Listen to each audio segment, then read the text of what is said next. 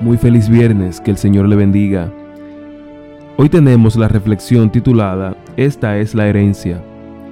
En Isaías 54:17 dice, Esta es la herencia de los siervos de Jehová, su salvación de mí vendrá. Su nombre era Katy Boone y parecía ser el cadáver de una desamparada más de los tantos que deambulan por los grandes centros urbanos estadounidenses, batallando contra el consumo de drogas.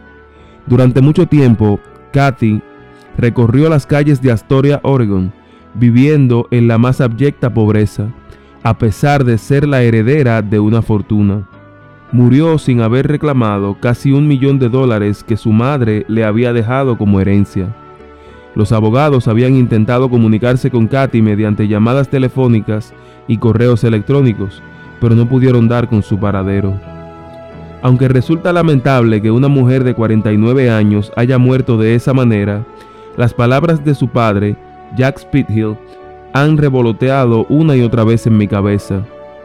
Como era incapaz de comprender sus problemas de salud, me di por vencido con ella debido a su consumo de drogas. No debía haberlo hecho. ¿Cuántos nos hemos dado por vencidos al lidiar con otras personas? Ya sea en el ámbito familiar, laboral, social o eclesiástico, cuando de las personas se trata, rendirnos no debería ser una opción. Lo mejor que podríamos hacer es ponernos en el lugar del otro, puesto que así estaríamos más dispuestos a solidarizarnos con la tragedia ajena.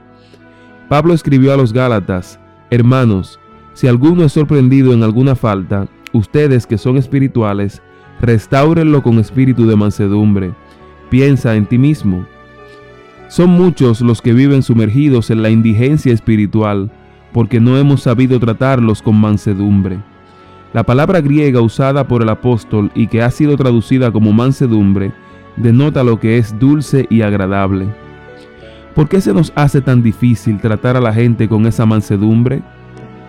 Porque muchas veces confundimos dicha virtud con un mero acto de cortesía que suele colindar con lo hipócrita. Pero la mansedumbre que necesitamos para seguir tratando de que la gente conozca la herencia que tiene en Cristo viene de arriba. Es uno de los frutos del Espíritu. Por eso, seamos espirituales. Al iniciar este día, pidámosle a Dios la capacidad de no rendirnos, que no quede en nosotros ese sentimiento de culpa que nubla al padre de Katy.